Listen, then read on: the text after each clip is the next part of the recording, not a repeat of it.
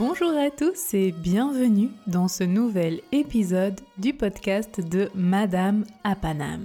Le podcast 100% en français pour apprendre le français. Je m'appelle Marion, j'habite à Paname et Paname, c'est le nom qu'on donne à la ville de Paris.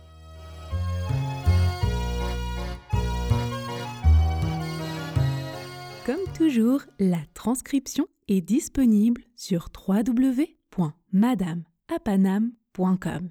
Et il ne vous reste que quelques jours pour rejoindre l'Académie de français de Madame à Paname pour la session du mois d'août. Après cela, les portes ferment pour un mois. C'est le moment. En France, c'est l'été, la saison des vacances, de la plage, des soirées et fêtes entre amis jusqu'à pas d'heure. Vous connaissez cette expression? Jusqu'à pas d'heure Cela signifie jusqu'à très tard dans la soirée, sans compter les heures, sans se préoccuper de l'heure donc. L'été, en vacances, on a le temps. On n'a pas besoin de rentrer tôt à la maison puisque le lendemain, on ne travaille pas. Vous pouvez dire, par exemple, mon collègue a travaillé jusqu'à pas d'heure pour finir le dossier. Moi, je suis en vacances, nous sommes allés au restaurant et nous y sommes restés jusqu'à pas d'heure. Jusqu'à pas d'heure. D'ailleurs, en parlant de restaurant, il faut que je vous dise quelque chose. C'est culturel et c'est très, très, très important en France. Est-ce que vous saviez que quand vous arrivez dans un restaurant, il est souvent très mal vu de s'asseoir à une table sans qu'un serveur vous y ait invité, sans qu'un serveur vous ait donné l'autorisation? Eh bien, retenez bien cette information. Quand vous arrivez dans un restaurant, en France et surtout à Paris, Présentez-vous d'abord à un serveur qui vous demandera combien de personnes il y a, si vous voulez manger ou simplement boire un verre, un apéritif ou un café, par exemple. Et seulement après cela, il vous indiquera où vous asseoir. Il vous accompagnera jusqu'à la table qu'il a choisie pour vous. Oui, car souvent, dans les restaurants, il y a deux espaces pour les clients qui veulent manger et un autre pour les personnes qui veulent boire un verre. Malheur à vous si vous vous asseyez sans demander la permission. Aïe aïe aïe. Vous devez aussi savoir qu'en France, le pain et l'eau sont gratuits. Oui. Alors attention, je vous conseille de demander de l'eau en carafe car l'eau en carafe est gratuite. C'est de l'eau du robinet, mais l'eau en bouteille n'est pas gratuite. Attention, précisez bien quand vous êtes au restaurant parce que parfois, il arrive que dans certains restaurants, certains serveurs profitent de la confusion et vous fassent payer de l'eau en bouteille. Oui, vous devez savoir ça. Mais alors, est-ce que vous savez ce que mangent les Français? Quels sont les plats ou les aliments typiques en France? En réalité, il y a énormément de spécialités en France. La gastronomie est très importante pour nous et chaque région et même parfois chaque ville a sa spécialité. Et, évidemment, je ne vais pas pouvoir vous parler de toutes les spécialités françaises dans cet épisode. Sinon, il pourrait durer des heures. Je pensais donc vous faire un top 10, mais c'est vraiment impossible pour moi de sélectionner seulement 10 plats typiques français. Alors, je vais vous présenter aujourd'hui un top 6 des plats estivaux, des plats d'été, typique de la culture française. On fait comme ça? Alors, c'est parti Alors, Pour ce top 6, la grande majorité des plats dont je vais vous parler est originaire du sud de la France, des côtes méditerranéennes et atlantiques. Pourquoi? Il faut savoir que pendant l'été, en France, la côte méditerranéenne dans le sud-est de la France est prise d'assaut par les touristes. Prise d'assaut, c'est une expression qui signifie est envahie par les touristes et remplie de touristes. Les touristes adorent aller dans le sud-est de la France pendant les vacances. Il y fait beau, il y a la mer pour se baigner, de belles plages pour bronzer avec de la crème solaire, n'oubliez pas. Et il y a aussi de très nombreux restaurants qui servent des plats très classiques comme des salades ou des pizzas, mais aussi des plats beaucoup plus locaux et traditionnels. Si vous allez à Marseille par exemple, vous pourrez trouver un plat très connu, très traditionnel qui s'appelle la bouillabaisse. Est-ce que vous connaissez ce nom La bouillabaisse? Alors, la bouillabaisse, c'est une très ancienne recette marseillaise. C'est une sorte de ragoût de poisson avec du fenouil, des pommes de terre, de l'ail. La recette a évolué au cours des années et d'ailleurs, chaque famille a sa propre recette de bouillabaisse, avec une liste précise de quels poissons utiliser par exemple.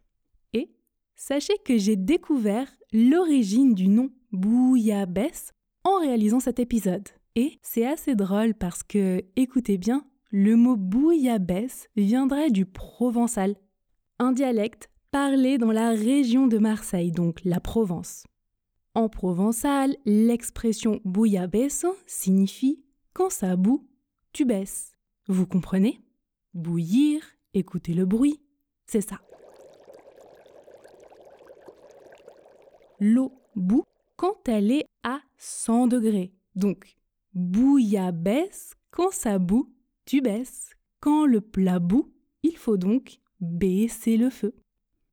Ensuite, dans la même région, en Provence, cette région du sud-est de la France, tout proche de l'Italie, vous pourrez aussi manger de la ratatouille. On fait mijoter doucement et pendant plusieurs heures des légumes découpés. On sélectionne de bons légumes d'été, aubergines, tomates, courgettes, poivron. On ajoute des herbes aromatiques, de l'oignon, de l'ail et on peut déguster une délicieuse ratatouille. Hmm. Ça semble assez simple au premier abord, mais ce n'est pas la vie des habitants de Sérignan, un village de l'Hérault. L'Hérault, c'est un département au bord de la Méditerranée, un peu à l'ouest de la Provence. Dans le village de Sérignan, plusieurs habitants ont été en désaccord au sujet de la recette d'une bonne ratatouille. Un peu plus de ceci, un peu moins de cela, ou le contraire. Bon, pour les départager, savez-vous ce qu'ils ont décidé de faire? Un concours. Oui, oui, un concours de la meilleure ratatouille. C'est dire à quel point la gastronomie française est une affaire sérieuse. Oui, oui, oui. Bon, comme je vous le disais, les recettes estivales, de l'été donc, sont le plus souvent présentes en bord de mer. Alors restons en Provence pour parler du prochain plat, la pissaladière. La pissaladière. Alors, en réalité, l'origine de ce plat se trouverait en Italie, et il serait né au XVe siècle. Mais il a été repris, il a été adopté par les Niçois, les habitants de la ville de Nice donc, et c'est devenu un plat emblématique de la ville. La pissaladière est une sorte de pizza, on voit donc l'inspiration italienne, sur laquelle on met des anchois. Les anchois, ce sont de petits poissons. On met aussi des olives noires de Nice, de l'oignon, et voilà. Il faut aimer les anchois hein, qui ont un goût très spécial et très salé. Personnellement, je n'aimais pas les anchois jusqu'à mes 25 ans. Et maintenant, j'aime bien. Et ça m'a fait la même chose avec les olives. Avant, je détestais les olives et maintenant, j'adore. Surtout depuis que je suis allée en Grèce. Ah là là, les olives en Grèce sont exceptionnelles. Peut-être qu'un jour je vais commencer à aimer les huîtres, qui sait. Bon, et pour terminer cette partie provençale, je vais vous parler d'un dessert, la tarte tropézienne. Comme son nom l'indique, la tarte tropézienne vient de la ville de Saint-Tropez. Vous connaissez la ville de Saint-Tropez? C'est une ville en bord de mer, une ville très luxueuse et très prisée, très appréciée des célébrités et autres très riches propriétaires de yachts. Cette ville, qui n'était à l'origine qu'un petit village de pêcheurs, est devenue très célèbre dans le monde entier grâce à un film culte qui s'appelle Et Dieu créa la femme du réalisateur Roger Vadim. Est-ce que vous avez vu ce film? L'actrice Brigitte Bardot a joué dans ce film. C'est l'une des actrices françaises les plus connues au monde. Nous pourrons d'ailleurs faire un épisode tout entier pour parler de cette actrice. Brigitte Bardot. Le film Et Dieu créa la femme a été tourné à Saint-Tropez donc. Même chose, Saint-Tropez, il y a tellement de choses à dire que l'on pourrait en faire un épisode aussi, mais aujourd'hui, c'est d'un gâteau typique dont je veux vous parler. La tarte tropézienne, ou simplement la tropézienne. La recette originale de la tropézienne, souvent copiée mais rarement égalée, gardée bien secrète par le pâtissier polonais Alexandre Mika, qui confectionnait les premières tropéziennes à Saint-Tropez, et par son successeur dans sa pâtisserie. Il paraît même qu'il n'y aurait en tout que trois personnes qui connaîtraient la vraie recette. Alors, pour vous donner une idée, la tropézienne est un gâteau rond, une brioche moelleuse coupée en deux entre les deux parties, on ajoute une crème onctueuse de couleur blanche ou jaune pâle. Pour visualiser, ça ressemble un peu à un hamburger avec de la crème à l'intérieur. Mais ce n'est pas un hamburger et ça n'a pas un goût de hamburger, hein, on est d'accord. Et enfin, sur le dessus de la tropézienne, on saupoudre, on met de petits grains de sucre croquant un délice. Hmm. Et sachez que la tropézienne a un lien avec l'actrice Brigitte Bardot, puisque c'est elle qui a aussi popularisé ce gâteau. Pendant le tournage du film Et Dieu créa la femme, elle se régalait souvent de ce gâteau, vendu dans la pâtisserie d'Alexandre Mika. Ce serait même elle qui aurait proposé le nom de tarte de Saint-Tropez qui est ensuite devenue la tropézienne. Alors, après la mer Méditerranée, partons sur l'autre côte française, du côté de l'océan Atlantique. Dans le sud-ouest de la France, à la frontière espagnole, il y a le Pays basque, situé entre l'eau et les montagnes, entre l'océan Atlantique et les Pyrénées.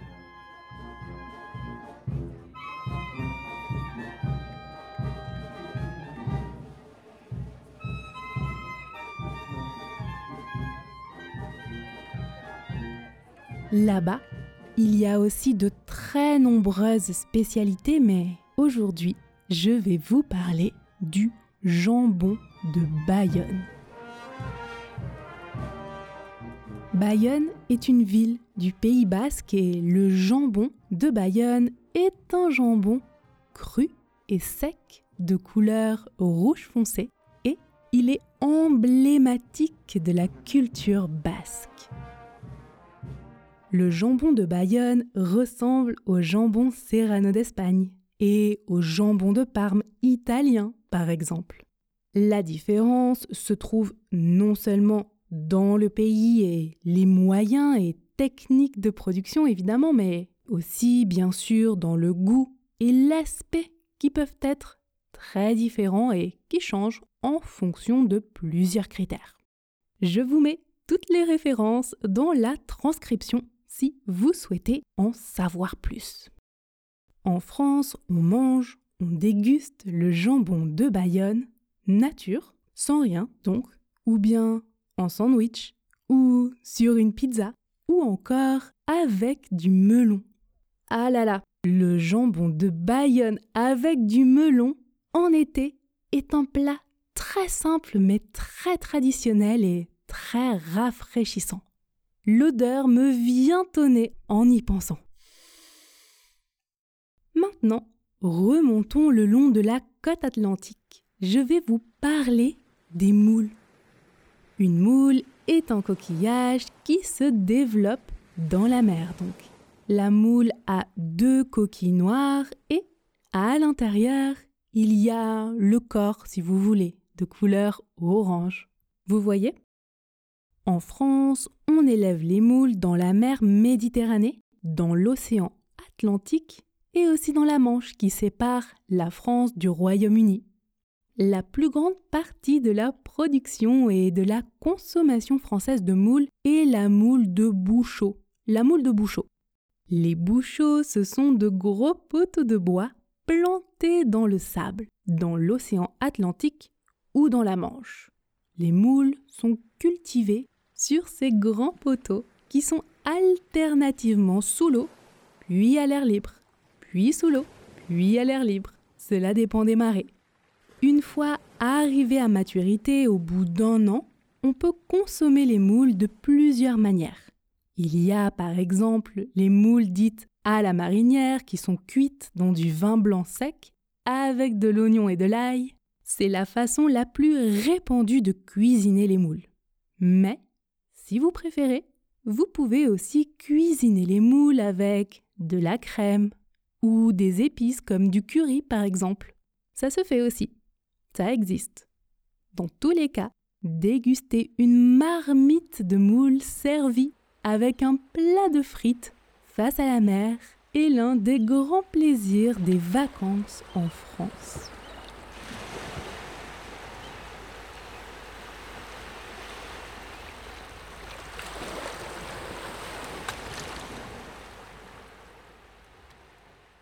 C'est la fin de cet épisode. J'espère que vous l'avez aimé et j'espère qu'il vous a donné envie de goûter ces spécialités.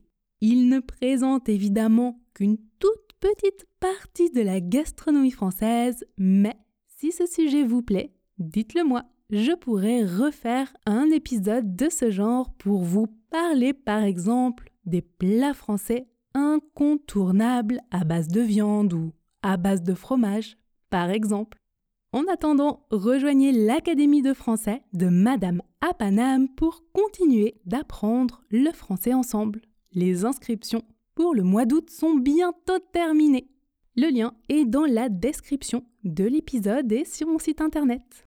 Mettez 5 étoiles et laissez un commentaire si cet épisode vous a plu. Je vous rappelle qu'il y a entre 10 et 20, même parfois 25 heures de travail derrière chaque épisode de podcast. Oui, ce podcast est gratuit et le meilleur moyen de me faire savoir que vous l'appréciez est de laisser ces 5 étoiles ou un commentaire sur votre plateforme d'écoute préférée. Rendez-vous aussi sur YouTube où nous venons d'atteindre les 10 000 abonnés. Rendez-vous sur Instagram où nous sommes plus de 100 000, sur TikTok ou sur Facebook aussi, comme vous préférez. Prenez soin de vous et à bientôt dans un prochain épisode.